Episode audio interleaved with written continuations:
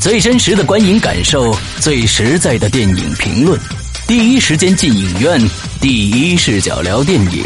真心实意，平心而论。你现在收听到的是《观影风向标》。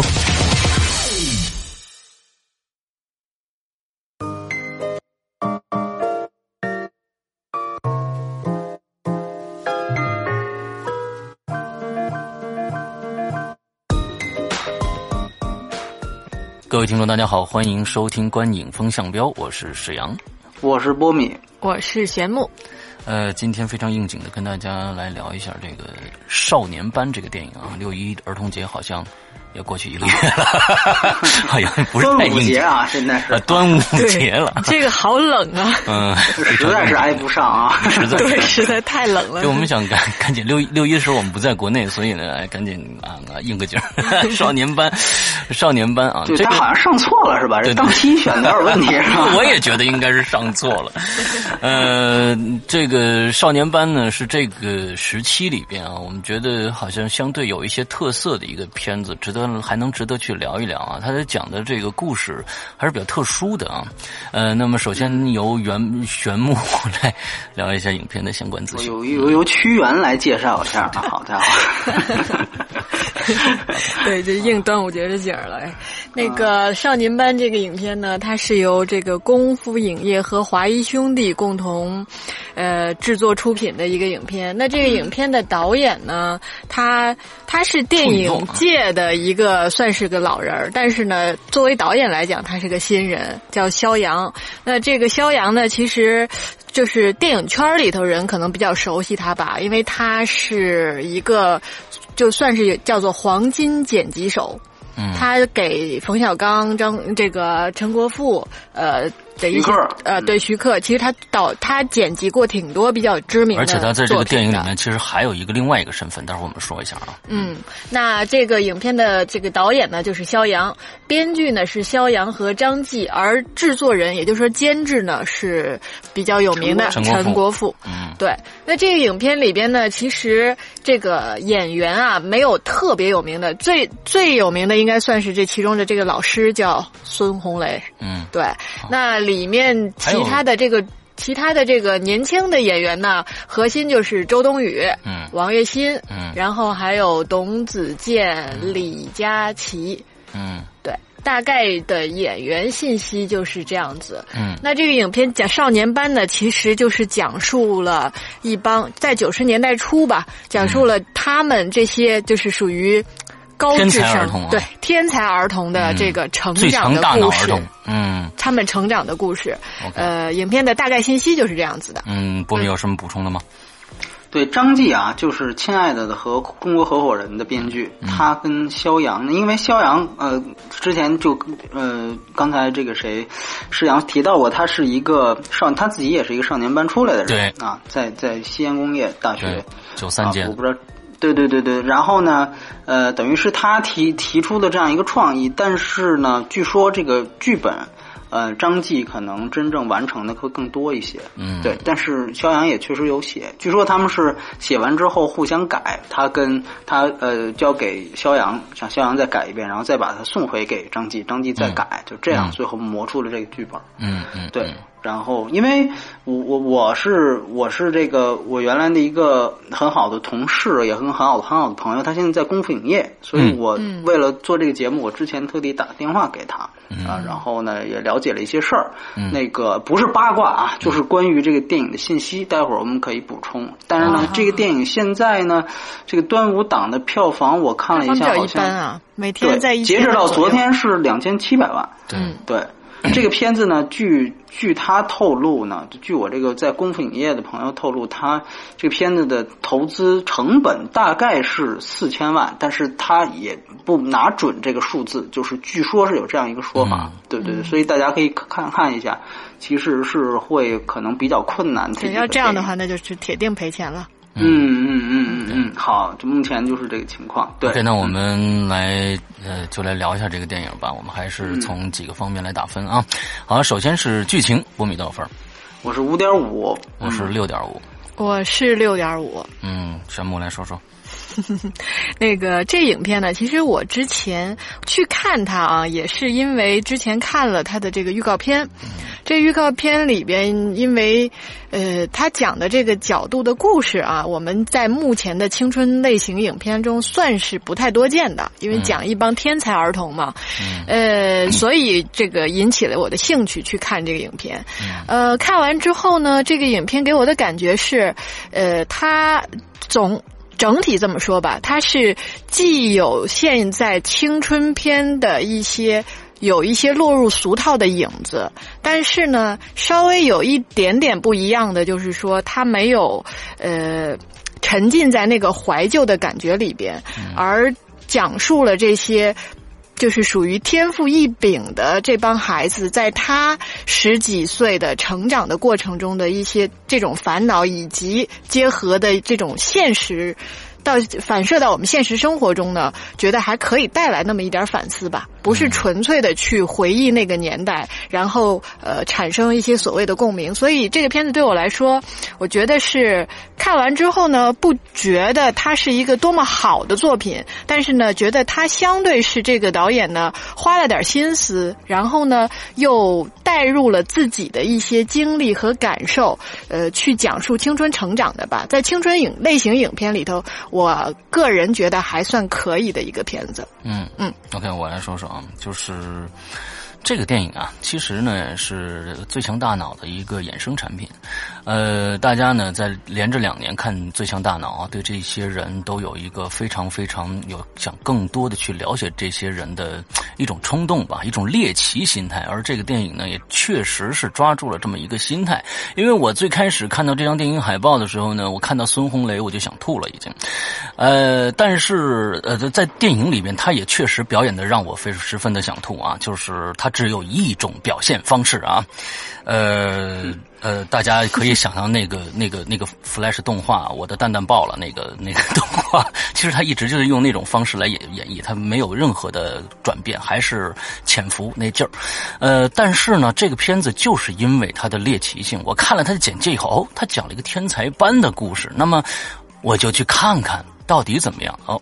那么有一个呃一个大概的准备，因为有孙红雷，我想这个片子可能不会太好。但是没想到的是，就是因为它的内容啊，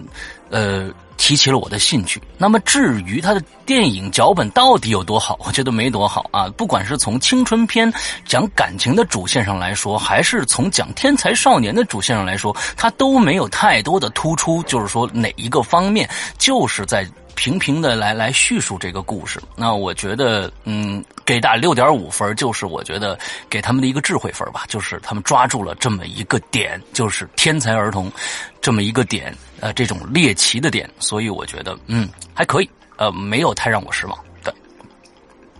嗯。嗯。对我呢是五点五分，那么肯定是不及格的话，应该是缺点大于优点啊，尤其是从剧作的角度来讲，确实是这样。然后，因为我觉得是首首先它是。如果提优点的话呢，其实确实是这样，就是说，它无论是从青春片的角度来讲，还是说整个这个电影它所对准的这群人群来说，它其实都是这个利益本身都算是有一点点新意的地方啊，尤其是在现在的这种青春片的领域里面，而且呢。对，而且既然是说肖阳他自己本身就是少年班出来的，那我虽然我我我了解到的是他这个电影做了很大的改改动，但是呢，就跟他的真实经历基本上就就就不太相关。但是呢，毕竟呢，他实际上这个创作缘起和创作动力是来源于自己的呃真实经历。我们总是说，可能如果一个创作者。当然，他不需要他去经历任所有的事情，但是，呃，起码他的这个创作初心我是认同的。毕竟他是去拍一个相对来说自己熟悉的事情，那么这这一点上来讲，我相信可能他来操作也也也非常正常。那么呢，另外一个我觉得还不错的一个地方呢，就是他这个底，他这个结尾。就是说呢，它这个结尾呢，虽然说，呃，有点让很多人看不太明白，但是呢，我个人觉得它本身还是把那种，呃，就是咱们所谓的那种传统的让观众找到一个归宿的那种东西，还是去除了一些。就是说说句实话，我觉得还算是有一些跳脱俗套。因为据我了解，它原来呢的这个结尾是非常俗套的。他原来结尾呢设置成是这些少年班的这些人呢，他们首先他们长大之后都。都拍出来了，而且呢，如果大家如果看过《少年班》有记忆的话，对后面的字幕的话，后面字幕感谢了一些人，包括什么教授，万万没想到的教授，那些人其实就是演他们这些少年班长大了之后的样子的。嗯，但是呢，后来呢，据说是冯小刚呢看了一遍原来的初剪版，然后呢，就是觉得，因为他最后。开始那个结局设置的很功利，是在于哪儿？他是告诉大家，就董子健作为里面智商最低的一个人，嗯，呃，然后呢，他呢最后是最成功的，嗯，啊，那他等于实际上他带出了一个结果。那么后来当时，呃，当然其他人也很成功，但是董子健是最成功的啊，啊，他是这样的一个结结结局。对，那么呃，所以呃。后来呢，就把这个结局就给就给修改掉了，而且尤其是这么多的明星客串也没有给他放进去。我觉得这还是还是还是挺挺挺难得的一件事情，因为如果有把这个明星结局都拍出来的话，还还给拿掉，我觉得这是需要挺大勇气的一件事。嗯嗯嗯。然后呢，他其实原来的那个结局呢，其实是说句实话是比较是比较励志，是比较鸡汤，甚至可以说是比较狗血的。他的意思就告诉你，就是说那个意思就是这里面这个人他是最努力的，即便他智商低，然后所以呢他也能赢。这个其实是哄哄普通观众玩的一个结局，你明白吧？这还是一个做梦的结局，就是这跟少年班真实情况是怎么样的，根本就是两码事儿。所以说呢，这个结局其实原来那个结局其实是不太好的。所以你看到现在这个结局，他用一个火箭串起来啊，他呢就比较。看起来就比较平，就是说各自有各自的人生，而且他特意让董子健配了一个对白嘛，就是说他其实就是在做做过好自己的生活，这本身就是一种成功嘛。就是说我们不需要说非得我得成成为马云，成为谁我才能够说我这少年班才没没混出来，或者说我才证明我比别人强，这个东西都是太功利的东西。我觉得。这个结尾呢，哎，能够放下来这一些，还算是说，这是在我得知了初剪之后。当然，也许有人觉得这结尾其实也不怎么样，他没没把东西说清楚。对，这是因为我知道初剪是什么样子。因为呃，我给我的感觉是因为我对《少年班》这个片子开始，我听到很早就知道这个电影的时候，我的期望是特别大的，因为我觉得确实是这这群人，呃，中国没有人关注过，而且他其实是能牵扯出很多命题来。但是呢，后来我真正去看到这个。电影的时候，我自然就就确实是失望非常大，因为确确实实很多点我想象的东西它都没有出来。就最根本的一个问题，我觉得就是刚才其实玄木也提到了，就是说他青春片这个类型化做的太明显，嗯，以至于呢让这个电影的这个这群高智商的人，就高智商这一点、最强大脑这一点，它成了一个点缀。嗯，没错。没有这个，他是去讲述这个，很可惜。对对对，他重点是去讲述成长和讲述，就是像青春片一样去讲述恋爱这些事情。对。然后高智商本身，它只是成为点缀，这一点在我看来是一个，其实是一个最大的问题。就是说，怎么说呢？就是说，像彭，那我们说他跟以前，比如说像彭浩翔他们拍出的那些。啊，屌丝和追白富美的那些事情有什么区别？其实没有任何区别。就是说，最后他还是告诉你，就是说，女神会跟富二代跑的，然后你们这群屌丝，那他不需要高智智商，你明白吗？这个结局你换成普通屌丝，他也是这故事也能顺下来。嗯，就是说，他一这个高智商纯粹成为了一种点缀，这没有对他。做的这个主线有任何帮助？这这点在我看来是非常惊人的。然后再有一点就是说，他本身的这几个人物的主角，他的这个究竟谁是主角？就你哪怕是一个群戏，但是但是你但是这里面他其实呃，董子健和这批高智商的人是有明显区别的。嗯，这个明显区别，在明确了这个明显区别之后，你需要去做一个取舍，到底谁是主角？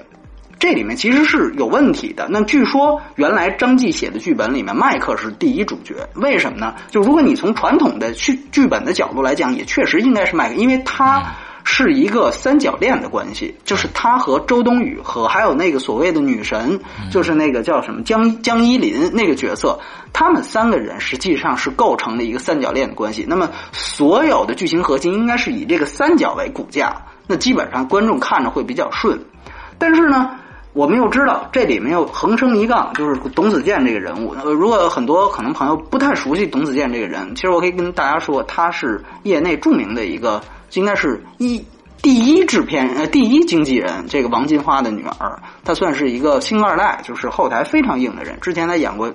啊《青春派》，马上也有《捉妖记》和《山河故人》要上映，就是它是一个后台非常硬的，甚至这里面孙红雷。据说啊，这也是据说，就是打引号。那么他实际上，孙红雷演这个片子，就是通过了王金花的关系，所以就没怎么要太高的片酬。所以这个也是，就所以其实说白了，你就从我的角度来讲理解，基本上就是王金花为他自己儿子找这么几个大明星去客串。那么在这样的一个设定之下，那么这个角色又从资本层面被。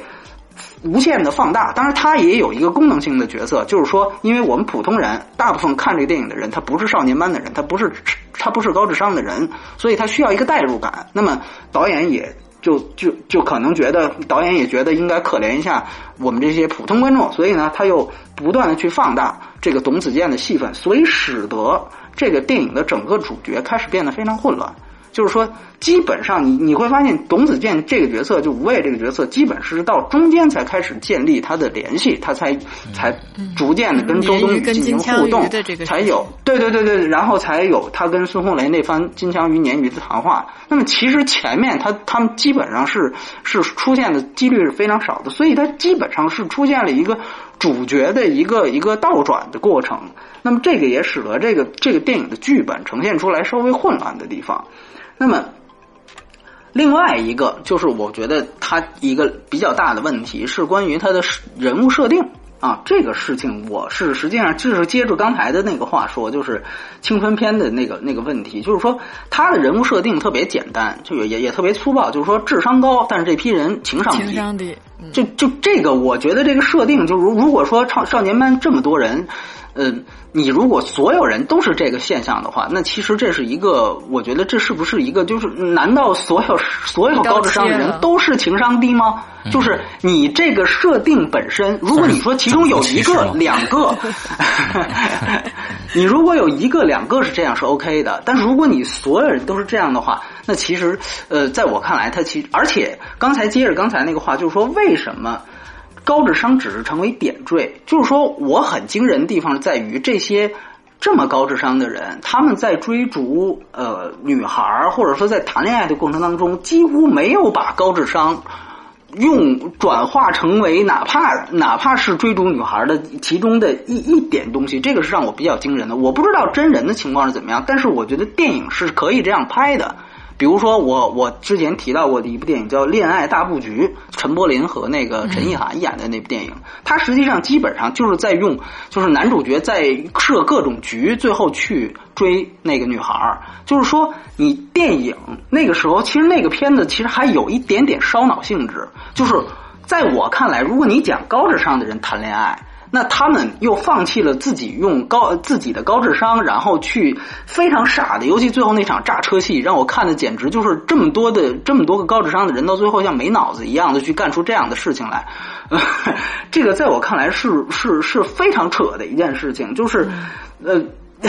你的智商哪怕不能转化成一点儿关于这个这个这个对对于你的主线情感有帮助的事情，就哪怕你说我我要把这个片子变成青春片，但是你居然这些高智商没有任何一点转化，这个让我非常吃惊。他唯一一场转化就是那场厕所战嘛，对吧？但是那场其实不是一个真正直接追女孩的手段的那种角度。对对对对对对对，他只是一个这个，他只是一个调侃调侃对方，对吧？他所以说我个人感觉。觉，呃，这两方面的问题是一个，就是说让我觉得他在文本层面上是一个不及格的一个原因，就是设定，然后呢，这个整个的主线故事都是有一定问题。当然了，因为他的高呃，就是一些利益嘛。我觉得这个利益本身也是我们之所以在这儿谈这个电影的原因。如果它还是那些普通的青春片，那这期节目我们都不会做，对吧？嗯，所以说这个本身做它就已经是就就是就是觉得它这个是值得一说了。对对，在某一点上是值得说一下的。嗯嗯嗯，对对对，我我先说这些。对对对。OK，那咱们来聊一聊表演。呃，表演波米多少分？呃，六分。我还是六点五。我还是我是六分。啊，六分啊，那还是玄木先说吧。呃，我接着刚刚波米讲的，我就比较认同的一点，就是说他真的是有点可惜，这个片子属于立意比较新，然后切入点有点。不一样，独特。但是呢，他因为自己他就是要讲的这个冲突点啊，想要的东西有点多，所以呢，我觉得他真的是把那个就是智商跟情商的冲突和成长的烦恼这件事情有点等同了。就是对对，成长的烦恼中，就是每个人不管你智商再高，你肯定是不可避免在成长过程中遇到那些情感的人与人之间的这种烦恼。确实，这个是没有办法说用智商这件事情去搞。定的，但是它不代表着说，因为有成长的烦恼，我智商高，情商就一定低。就它的这个冲突和矛盾点的这种交叉，有点简单粗暴化了。嗯嗯，对吧？所以我觉得这个是特别可惜的。也因为这个可惜，我们你说回到表演的这种角度上来讲的话，那因为它完全是用的常规青春青春片的那种。表达方式就是这里边我最不喜欢的就是那个女神江江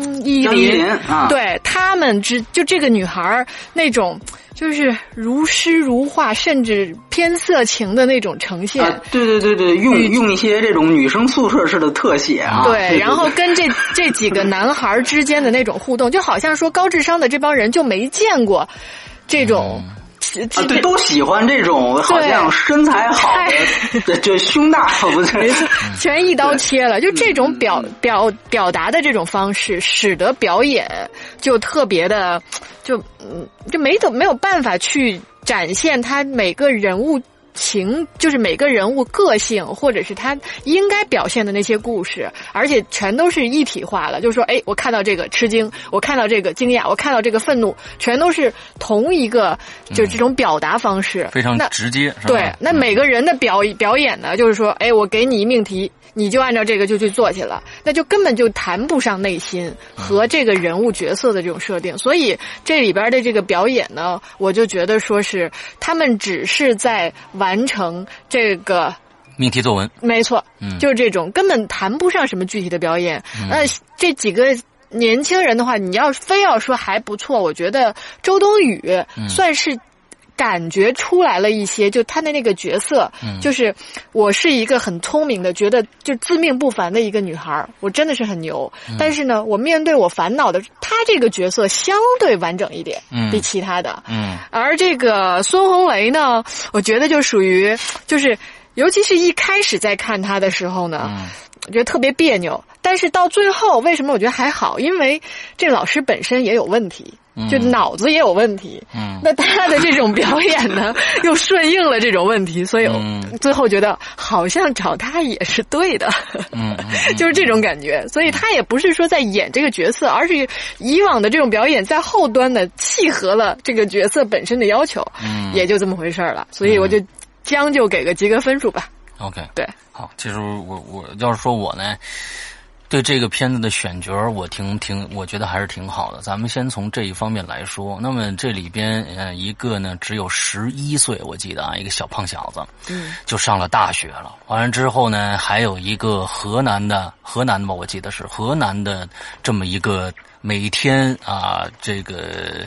呃，易经在嘴里面念着，用河南话，完了之后邋里邋遢，这么一个村子里边的孩子，我觉得选的也不错。至于王栎鑫呢，我觉得这里面选角最失败的就是王栎鑫，他呢，呃，就是一小帅哥，之后也没看出他智商有多高来。麦克是吧？哎，麦克，哎，麦克也没看到，但是但是周冬雨，我觉得这个是是这个是到位。就刚刚才这个玄木说的，他里面确实也演一个非常高冷的一个高智商的一个女孩，而且她的感情的。转变也是有的，他比剩下的这几个人跟那个江一林的那种关系更加的呃，这个让人接受，让人容易容易去接受。尤其最后到最后有一个非常俗套的一个打开画册的这么一个情节啊，呃，这种感情的一下的一个一个宣泄宣泄啊，这这种这种情，起码是在这个人物在呃整个的这里边，我觉得是最成功的。那么至于刚才孙红雷的这个角色，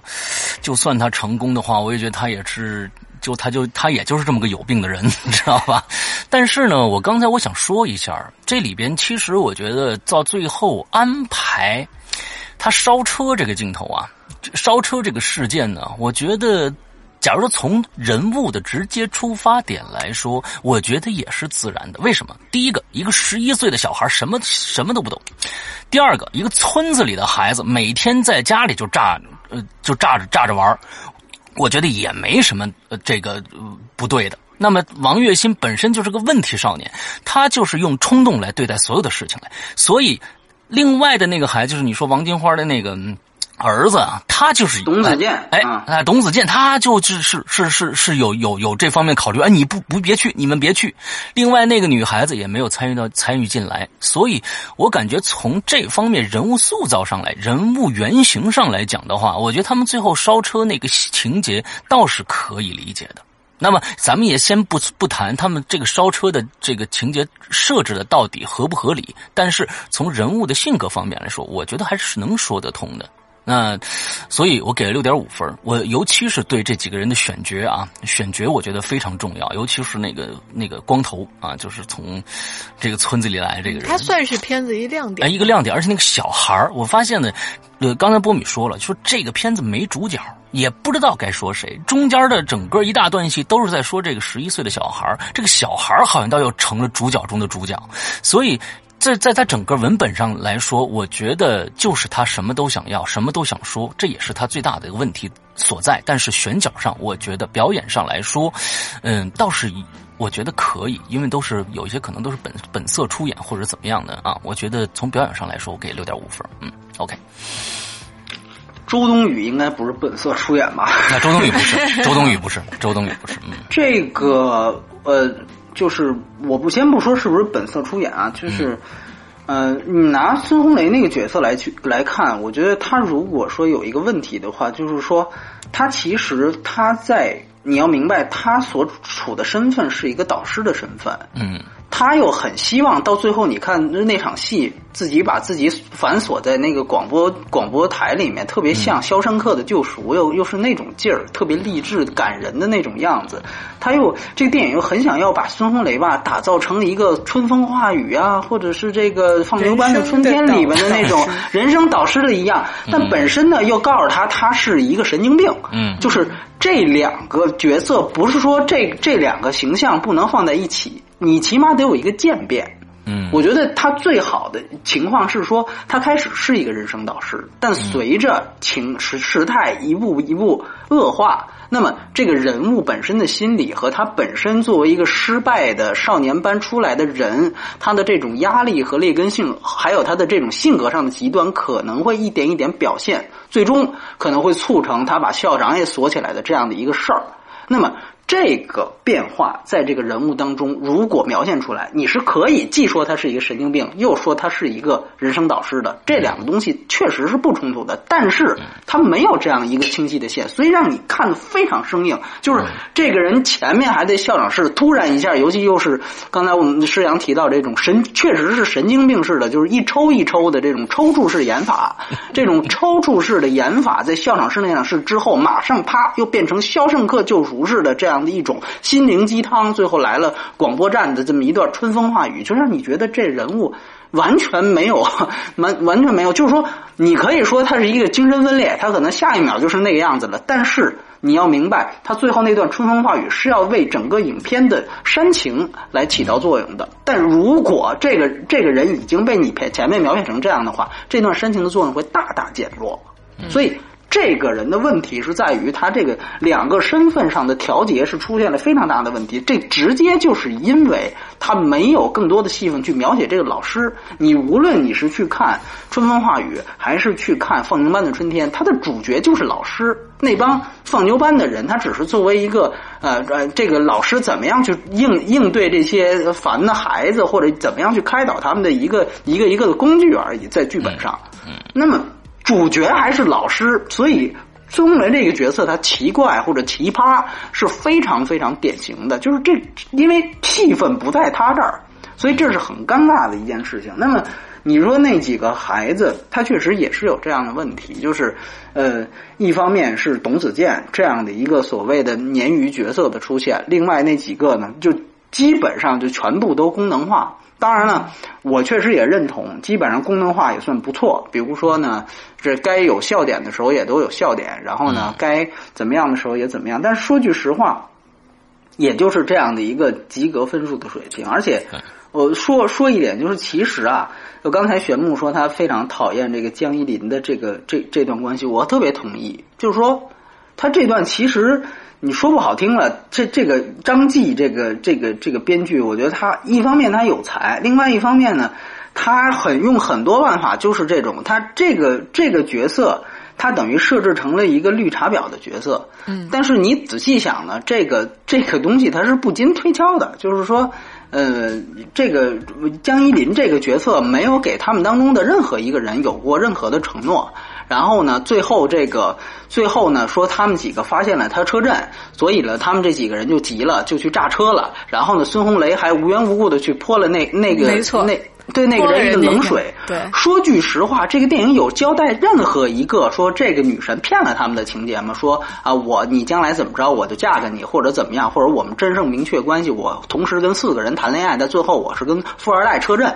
没有这种任何情节，全是单方面的意淫。然后呢？最后就把这个呃戏剧矛盾最后的冲突点就落在这个女孩身上了，就是她你是绿茶婊，行了，然后呢，所以呢，最后我们的这些这个这个这个最终的结局的这个戏剧冲突就可以因此炸车了，然后孙红雷也可以因此变态了，然后呢，这这个戏最后这个最终冲突就可以引起来。但其实你仔细一想，这都是胡扯。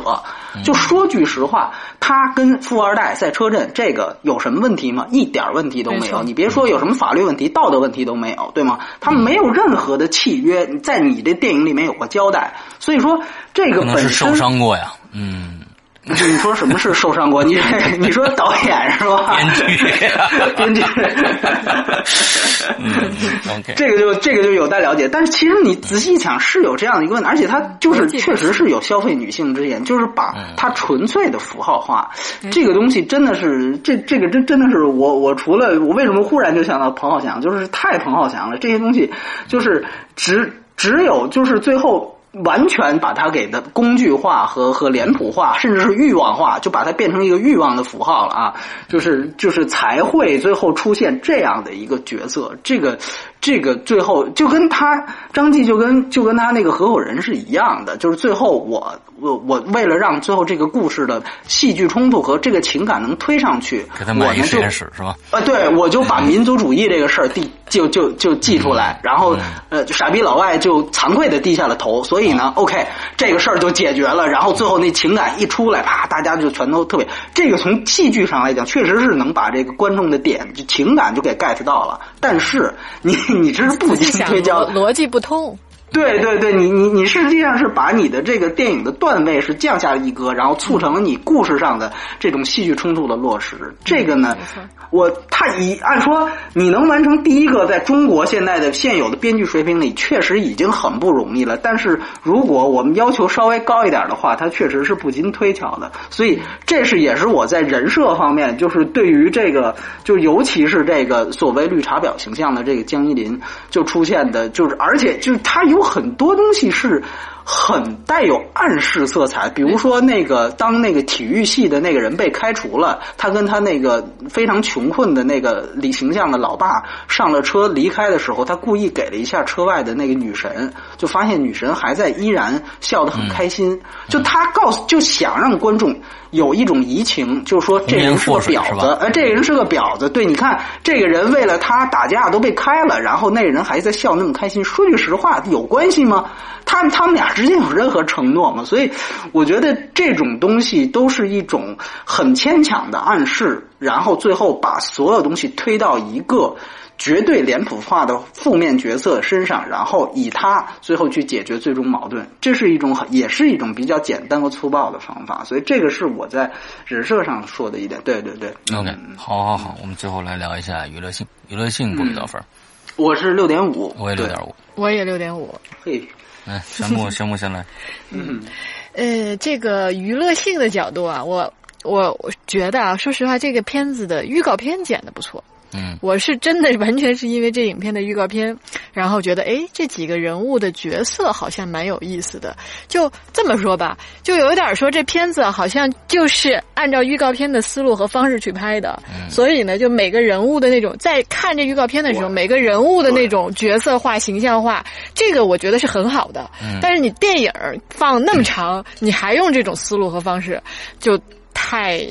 凑合了，就这种感觉。那你说娱乐性呢？我觉得可能认同的就是说他的这这个我们刚刚一直在强调的这种利益点吧。嗯，呃，我真的是挺期望能看到，因为他们的天赋异禀，就是他的那那种跟普通人不一样的地方，可以他的那个不一样。如果能够特别好的呈现出来，而又因为这个不一样，很比较平稳的，但是又又很就是在不经意间展示出他带给他们这种人生的无奈和忧伤。嗯，我其实最初期待的是这种感觉的影片。按说啊，就是它里边的这些故事的。原素材可能是可以支撑的，但他没有把这些东西用一个比较好的方式去表述，而是用现在青春片比较脸谱化的东西该有的这种爱情啊，然后三角恋呐，还有这种就是嗯不出色。嗯，整个的表现本来有一个出色的底子，但是拍成很一般的一个东西了，对，拍成了十七岁的花季了，是吧？就真的是很遗憾。然后我觉得这个影片真的有机会用从另一个视角，或者是哪怕你不要去要的东西太多，可能能拍出一个很不一样的作品出来。因为这个在某种程度上，其实为什么感兴趣？我觉得大家对他有兴趣的一个原因，也是因为在成长的过程中，中国的教育制度，嗯。很特别的，能够成就一，就是它会产生这么一个班级的这种体制，在国内，在那个时时段内，嗯，形成了和社会的这种体制内形成了这么一帮人，嗯，那它其实可以带给我们很多的反思，嗯，以及现在孩子的这种成长，嗯。以及可以延展出来的，比如说智商、情商和什么什么东西是对一个人。的这种成长以及所谓的成功最有用和最有益的这种的探讨，我觉得可以完全延展到很大层面，嗯，和社会意义的角度去讲的，其实是真的很有意思的一个话题。所以，如果说娱乐性的角度，它的这种思考点是有机会带给我们更多的想法和探讨的，那。稍微遗憾的就是说，片子没有把这些可以展开的点展现出来。嗯，那否则的话，它其实从这个点出发，在中国现代电影这种青春角度立意，但是呢，讲述一帮一定社会政治环境下产生的特殊人群带给现代中国教育的一种思考，这种角度是可以讲的很有意思的。嗯，就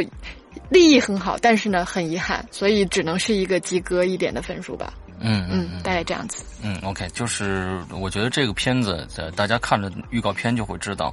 这个呃题材我是反正非常非常感兴趣。那么它的娱乐性，也就是在于刚才呃我们说的这些，就是它的这个底子，这个基座，也就是讲这一帮非常特殊的年轻人的故事。那其实刚才玄木说的也非常好，就是他呃按说是应该，他这里边有两个。极端的呃两方面的意见，一个呢是孙红雷这个，就是说所有世界的进步都是靠这些天赋异禀的人在让他们进步的。那你现在不去重视他们，不去培养他们，那我们的地球该怎么办？我们的人类该怎么办？另外一一方面呢，就是这个校长。那校长说，我们不办这个班，但是我们发现了在这里边，他没有讲。为什么他会这么去反感？他是去反，他是反感孙红雷，还是在反感这种制度？这种制度到底有什么问题？他好像要从这几个人的身上去把这个问题说明白了，但是他说的非常非常的肤浅，只说了青春期的一些性躁动。他把这些整个的这个教育制度，就是当时这个非常特殊的教育制度，全部归结于青春懵懂的性躁动。那这个。就没法解释这么大的一个命题了，所以他就会整个这个片子就会越来越显得幼稚，最后呢就变成十七岁花季了。嗯，这个这个我我就就就没什么没什么大的区别，没什么大的区别。所以真的就是我们在今天说这个片子的时候，也就是说。呃，编剧在有这么好的一个基础的条件下，没有编出一个好故事来。那他的真真正正这六点五分的娱乐性，全部在他的基座上，就是这些这些少年们，但是没有好好去发展，所以只能给六点五分嗯，不明。对，确实是有这样的一个问题，就是大家的期待是什么，和他想拍出的是什么，就是包括刚才你提到的，我们都提到的那个炸车那段戏，嗯，他当然是从。呃，文字层面和它的文本层面是说得通的，这个是 OK 的。但只是说，我是觉得就是说，首先他现他的宣传语那句话，基本上就是可以概括这个电影，就是说这帮人上知天文下知地理，就是不懂谈恋爱。所以这个电影讲的就是，首先介绍他们是上知天文下知地理的，然后讲他们不懂谈恋爱。这是这个电影的所有的意义，就一句话 就说完了。所以，那么这是他想讲的。那么最后不懂谈恋爱怎么办？就炸车。就就炸车，所以说我我我希望看到的是，哪怕你用把你的智商能够用到你想要的这个地方上，能够建立一种关系，对吧？我我实施这个表达。你说文字层面上，他们在呃文本层面上，他们在这个这个。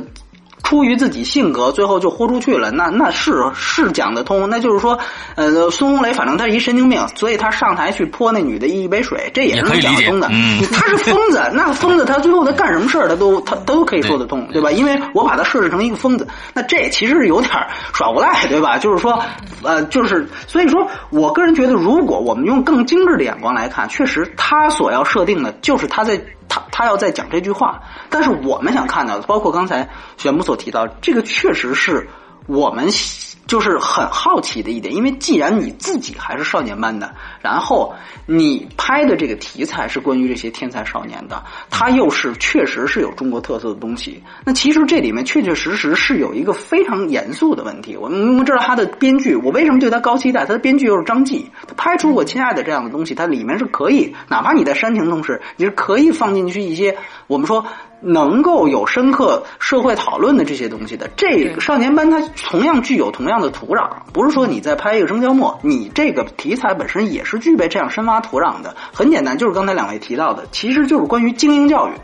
对，精英教育，你教育资源是否应该向少数精英倾斜？它这个是这个少年班本身所带出了一个非常关键的一个东西。就是说，这里面它只是真的只是一笔带过，一笔带过，甚至它都构不成联系。就是说，刚才施阳还试图，我觉得他呃还试图去解释说，是不是究竟因为呃精英教育的失败或成功都是根据青青春期躁动这个事情？其实他都没，我我感觉编剧都没试图去联系这两件事，他完全就是把青春期躁动这个东西变成一个商业卖点。嗯，就是去秀你那个预告片里，你就看到个大量的那种，就是那个女神的那种。胸部特写和那种舞姿的特写，他就直接把这个放进去，同时呢，这个本身又又去展现他们的这些高智商的点缀的东西，他他都没有想去放入一些，就是把把他们就是就你说的那个问题非常好，就校长为什么反对精英教育？嗯，这是无无动机的，这里面是没有任何原因的，而且就是普通人、普通同学为什么？对，看待这些少年班是觉得他们呃就是对他们有意见的，难道真的只是因为他们年龄小？嗯，这个我觉得肯定不是这样，肯定不是这样。他肯定是有一个教育资源的倾斜。他这里面提到了一句话，但是太小太小，就是你记得那个体育部的秦海那个角色，他被开除之后，他跟这这帮少年班的人有了一个对话，他就说啊，咱俩打架，但最后开除的人是我。那个意思好像这里面有一个呃，这个资源的倾斜和这个评判的不公平在里面。这有什么不公平？你把但其实没有不平不公平。对他，你看，所以他希望去引入关于教育资源讨论的这些点，其实都非常蠢。对，而且后面一下子又去给那个刚才提到，又给女神一个镜头，马上把观众的注意力全全都支开，就希望观众先把这个女神给扣上屎盆子再说。所以。这种这种这个编剧手法几乎就没有，就我起码是我个人最想看到的东西，几乎就完全没有。所以说，这个其实这个命题是非常重要的一件事情，就是精英教育为什么后来很多的少年班停办了？对啊，嗯，这个是为什么？就是你一个电影，你几乎最后你一行字幕，那我是不是直接看你字幕就可以了，对吧？就几乎因为你前面就没给我这种答案。所以说，我觉得这是这个电影，其实是我觉得是让我很失望的一个原因，就是它失焦了。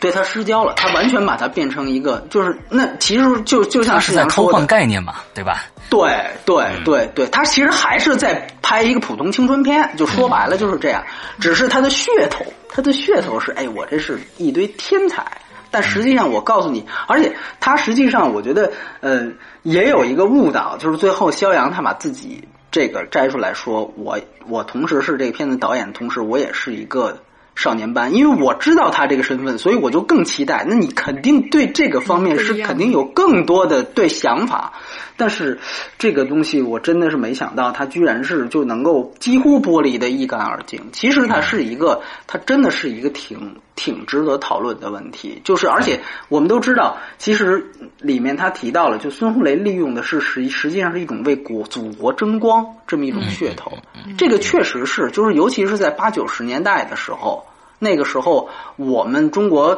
人希望在可能在各种方面都能够在国际上取得一个特别好的成就，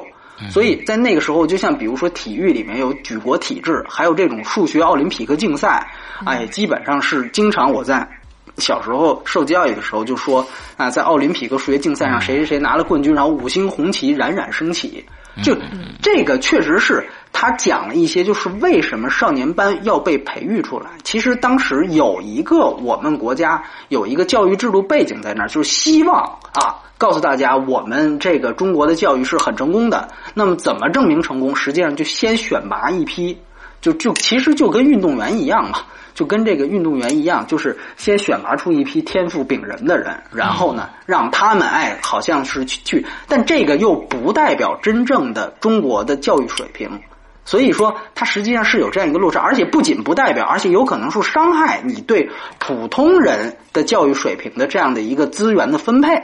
所以说，但是这种问题，说句实话，这都是咱们今天引申谈出来的。没错，没错。他在是希望我们本来能看到的。哎，对对对，而且说句实话，到现在为止，我们很难讲清楚，就这个精英教育到底是好还是不好，它的问题在哪儿，能不能办？那么。我们没有答案，我们很期待一个自己就是少年班出来的，而且现在也有机会去拍电影、写剧本的人，能够告诉我们这些。但后来我们发现，我们看到的还是一部。青春片那肯定是，我估计他们自己都没有搞清楚到底为什么校长要呃不同意办这事儿，里面可能各种各样的原因都掺杂在里面，他最后只能归结到，那我也只能猜测，哦，是不是因为呃这些孩子年纪小不懂事儿，到了青春期躁动呢，跟这件校长不同意能联系到一起呢？所以可能这是很很表面化的一个问题，他只能这样弄。就是我我那个朋友，他跟我说了一个事儿，就是说他们当时是在微信还是在哪儿去卖电影票的时候啊，当时是收到过一个留言很长的一个信，然后那个人呢也是少是是跟这些少年班就也是西西工大的，就是也是这个呃肖央的的一个当时校友，但同不同级我不知道，但他是普通班的，他是普通班的。那个人呢，就是是站在一个反面的态度，就是但是呢，就是非常详细的说了一下，就是当时少年班和我们普通班的情况它什么样，然后就告诉他们，其实当时确实普通班。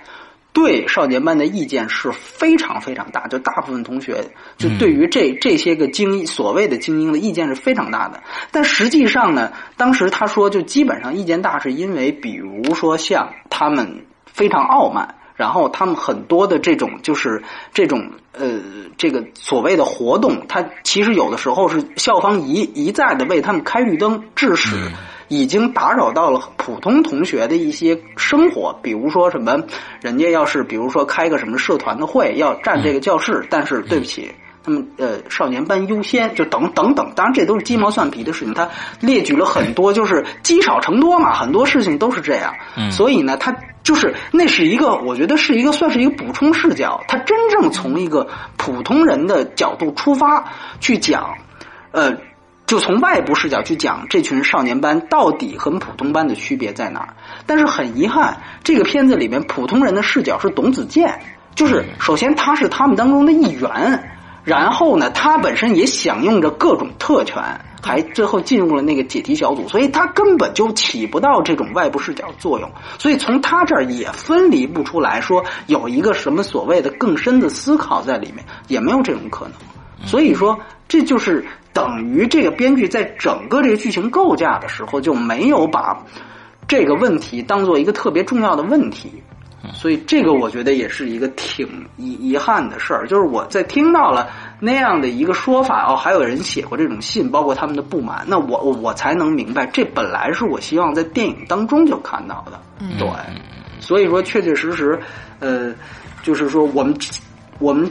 之所以去来聊它，是因为它确实是。也是这样的一个一个一个题材，但实际上呢，他又没有达到，起码没有达到我的这样的一个一个一个想法，而且很遗憾，就还是我记得之前也有节目谈到那一点，就是他为了商业化妥协了这么多啊。把它青春片化呀，女神啊，包括这个预告片呃剪的这么耸动啊，这么诱人啊，对吧？用一些软色情的方法，但是票房也就是现在这样子。没错，其实你他完全用青春片的那套思路、商业的操作在做，但是也没有逃脱出这种现在票房不好的一个局面。所以整体上，你作品也没有。达到一个理想的作品状态，商业呢也没有达到一个理想的票房成绩，这真的是两败啊。对对对，所以说这个是我觉得，那反倒如果是这样的话，还不如说你看像那个什么闯入者，对吧？我干脆我就说我这个没期盼市场有什么，我也没对对对，我这个或者是推拿，我就是我我就是非常直接的去去去做这样的事情。我觉得那反倒可能成为另外一种，我们还还还会给他觉得有佩服他的地方。对吧？所以说，我觉得这个确实是呃没有办法。好像青春片浪潮，尤其可能或者说肖阳作为一个，虽然玄牧提到他是一个黄金剪辑师，但是当他真正做导演的时候，他一定得拿出让这些大老板啊有说服力。你我为什么要去让让你来投资呢？你为什么要给我砸四千万呢？可能市场现在就是青春片，对吧？这个这个这这种东西，所以说他。做了这些妥协，但是实际上也看到了这样的一个现象，其实是挺遗憾的事儿。嗯，真的很遗憾。是是。OK，好，我们今天聊的挺多的啊，又快一个小时了。之后我们今天这个少年班的综合评分呢是六点三分，我们又一次。不谋而合的，跟豆瓣的评分是一样的。对对对，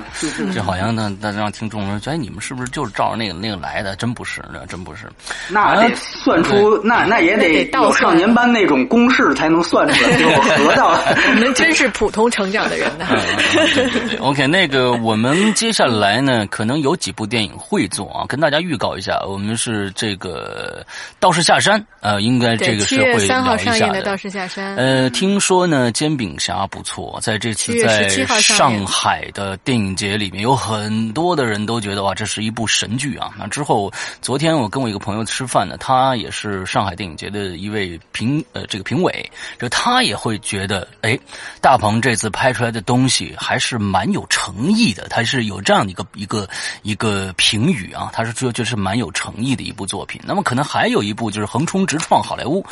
二十六月份上的六月底，六月底我们这部电影呢，我们先看一看啊，我们先看一看值不值得做。假如说它还就是一部这个分手大师的话，那我们就算了啊。第一个呢，我们也不找骂；第二个呢，我们也不想骂他们，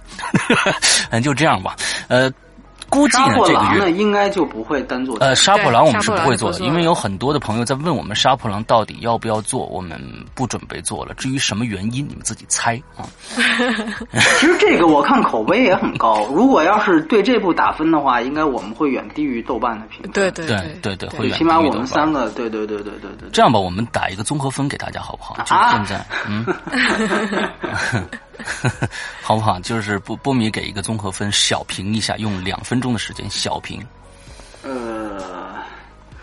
我觉得是这样，就是说这个片子我可能还是一个五点五到六分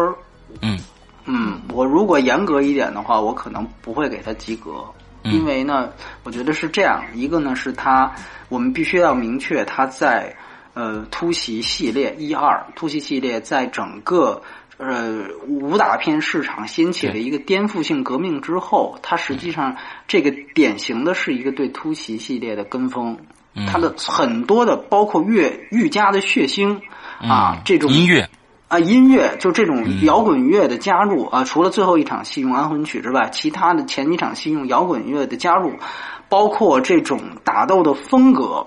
其实都包括人，而且尤其像人设也很像啊。就基本上都是在模仿这个这个突袭系列。那么，呃，其中有一个问题呢，就是说，嗯，跟风本身呢，确实我我自己就觉得这是一种自降格调。因为《杀破狼一》我挺喜欢的，嗯啊呃，而且《杀破狼一》它其实是有关于一个宿命的这样的一个讨论，它就就是在一天发生嘛。我没记错的话，一天或两天，就是就是它的剧情是非常紧凑，最后有一个宿命宿命的这样的一个设置。这个片子呢，它是首先它在剧情上没有任何的这个连接，这个我觉得很好，因为第一个故事已经很完整了。但是它希望在主题上跟第一部保持同步，就是我还要去扯一个宿命的事儿。但这个事儿扯的就比较胡扯了，你知道吧？就是开始胡扯，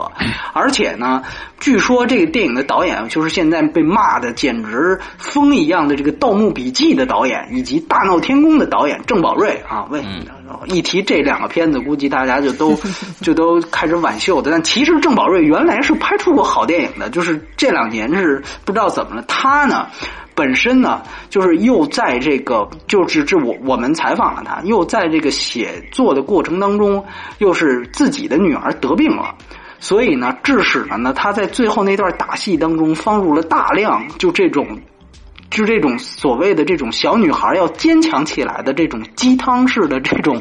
这种设置，包括你如果两位一定记得的话，就是他跟那个狼的那个那那一段，那一段谁看了都觉得剪辑的简直是剪辑的简直是胡胡胡胡剪辑，但是他就是为了这样那种夹带私货，所以他把这段放进去了。但是他对电影的完整性的打击是非常大的，而且他很自作聪明的在最后说：“我就是需要去给大家一个反。”反思，所以我把最后一段的配乐。呃，改成了莫扎特的安魂曲，但其实，呃，他的剪辑完全不不讲章法，就是说他的任何的旋律的节奏和武打的节奏是根本就不搭的，尤其是他那一段打斗是非常酷的那种打斗，当他配上安魂曲之后，真的是，在我看来就不对了，对对，不仅节奏不对，而且整个风格上就完全就是乱套了，所以说这个电影我是很难认同，当然就更不用说。他这个这个剧本，我是完完全全的就觉得他在文戏上是又回到了很早以前，就是香港有一种武打片就属于文戏零分，武戏满分的那种状态。这个电影的武戏它一定不是满分的，但是文戏确实是逼近到了零分的程度，这个是让我觉得很惊人的。包括那场。长镜头，很多人就夸他的人说那场长镜头，监狱的长镜头，其实那场长镜头完成的也非常乱，完成的。我们知道托尼贾之前在冬阴功的呃第一集里面，他其实也做到过一个长镜头，是从一层踢馆开始，一直打到顶楼。那个长镜头，你可以您看到它的它的这个作用和它的章法是非常明确的，但是但是那个就简直就是扎破狼的，就你还记得吴京拿着一个手机在那儿找信号，我真的觉得就是都快看疯了那集。对对对，你到底是要搞笑呢，你还是要打呢？你还是要讲风格呢？你还是要耍酷呢？就是他什么都想要，最后呢，那个长镜头就是胡咬，那个镜头在胡咬。所以说，我对这个电影，对如果详细讲的话，其实也没有什么太多，那只能说把它缺点更说的更细致一些。对对对对对，嗯。OK，我我跟波米的分差不多，也就是五分到五点五分吧。嗯嗯因为波米刚刚也说了很多了，最重要的一点就是他什么都想要，什么都拍不好，文戏、打戏，这里面打戏我觉得是非常糟糕的，就是说我看不到任何的亮点，呃，漂亮的这个这个招数或者是怎么样的，非常风格化的怎么，我觉得就是他就是模仿，刚才说了，我们模仿突袭，那突袭你也没模仿到人家百分之三十，所以什么都都是。呃，就是半瓶子，足连半瓶子都不到，所以呃，这个片子有那么多的朋友让我们来来聊啊，就是呃确实他口口碑非常高，我挺我还挺诧异这个事儿啊。对对对啊对对，嗯。我觉得有时候口口碑高，可能不见得就是。我也不明白，真的是不明白，因为打的也不热闹，你这个这个文戏又非常糟糕，你这真的不知道为什么口口碑这么好啊？他差那个战狼可是差远了，就是呃战狼起码还有一个一些一些新的东西出现在我们这个题材啊，或者爱国主义这个军队、啊，是的，是的，对对对对，它是一个军事题材，哎，军事题材，这还有有有，就跟我们今天我们说少年班一样，他那个也是一个一个创了一个新的一个东西，那这我们没以前没见过。那这杀破狼，它既然有宿命题材这这种东西，文本上他又写不出好东西，打上他又打打的不漂亮，那好吧，那我们真的是没法聊了。嗯，不，那个，而且而且我再说一句，就是这部片子的分级问题，这里面有无数的血腥镜头，真的非常非常的血腥。呃，我我在看的时候，后面有好几个小孩子，我就一直在听他们在后面打闹，后面说话，后面什么，我在想中国这样的电影的这种。状态下，这些孩子们该怎么办啊？所以啊这部片子本身像这种血腥镜头根本不应该过审的。那我我觉得真的是非常非常闹心就。据说已经删了，已经删了一、一些更血腥的镜头了。有一个吴京肠子被拉出来的什么的，这些已经被去掉了。就是说，还是那一句话，就是它这个还是一个分级制度的促成。对那想想看这个，就可能我们现在看到的是大陆版，我就觉得它对突袭完全没抄到点。可能它抄到点的东西，港版里都能见着，但是不好意思，在这儿等于公众片迷也看不瘾，看不过瘾，小孩呢又不适合看。就是还是这个问题，对对对对对，说来说去还是不要到带孩子们去看这个那。不不要到只只能这么说，对对对，嗯嗯，我的感受呢，就是简单说，确实我我自己也不喜欢这个电影。然后，就我觉得刚刚世阳说了一点特别，就我个人来讲啊，我我对于这种镜头上的这种血腥，然后暴力，当时的那种直观感受，真的看了很难受。就就是，嗯。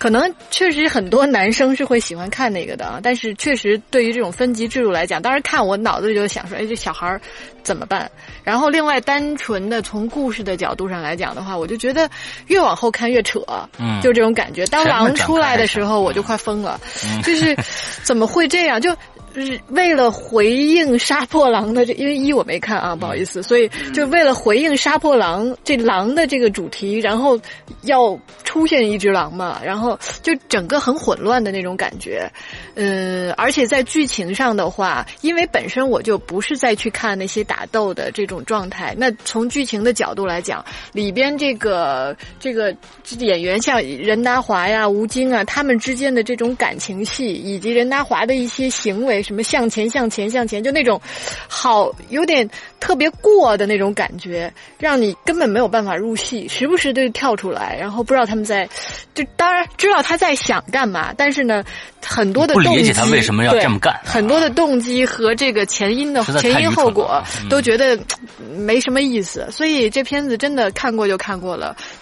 实在不太不太再想起来再去聊它。啊，你你那个打打多少分？呃，我也就是个五点五分的。OK，我们这次的这这个杀破狼的综合评分是五点五分。杀破狼 二，啊，对，沙普狼。其实我觉得杀破狼一我是比较推荐的。就如果有很多朋友就很奇怪，他的好像口碑还没有二好，但我当时其实是这样，我觉得当时是因为有一部这个呃这个甄子丹的另外一部电影，那个叫导火线啊，对，导火线。他们两个这个之之间的时时间差的真的是不太多，而且，呃，杀破狼一主要是还是以文戏为主，而杀破狼那个那个导火线呢是主要是以打为主，而导导火线的打确实非常非常漂亮。呃，导火线在零零七年下半年才上，啊，杀杀破杀破狼一是零五年。哦，零五年是吗？对对对对，他们两个其实隔着还是挺隔着两个两两两年，对，起码有两年。对对对对对，其实《杀破狼一》呢，就是好，它好就好在它整个的这个设置，一天发生，然后它有一些正邪的这样的一个一个程序正义的这样的一个讨论。对，所以而且我觉得那个那个东西是很好，就是说，如果你光看打本身的这个这个，像我们现在留下，不管是甄子丹还是香港的这些这些武打片，你咱们提到的不错的，比如说从防黄飞鸿到叶问，其实它都是故事很好，嗯，这个我觉得是不能完全割裂开的，嗯，就是。所以说，我觉得确确实实，《杀破狼一》我还是我还是很推荐。就即便《杀破狼二》，我觉得现在的口碑跟我想的完全不一样，但是《杀破狼一》我是真心推荐的。对对对对对，我觉得到导火线，导火线就是那种问题，导火线就是你说那种问题，文戏零文戏零分，武戏满分。对，那个是，所以我如果这两部，我还可能更喜欢《杀破狼一》一些。嗯嗯嗯，而且《杀破狼一》的五指是。洪金宝，对，对他这个戏呢，你看他他这个戏也也不是洪金宝那个路数了，他就是还是偏突袭那种。我是实在是就就就觉得，就是他很多上面他的承袭是是你讲不通，你是承袭这部分，然后但是你那一部分完全又颠覆，所以。对，那个是一个问题。嗯，OK，好，我们今天相相当于聊聊了两个电影啊，嗯，大家今天听得很爽啊，一个多小时了。好，那我们今天的节目到这儿差不多就结束了，祝大家这一周快乐开心，拜拜，拜拜。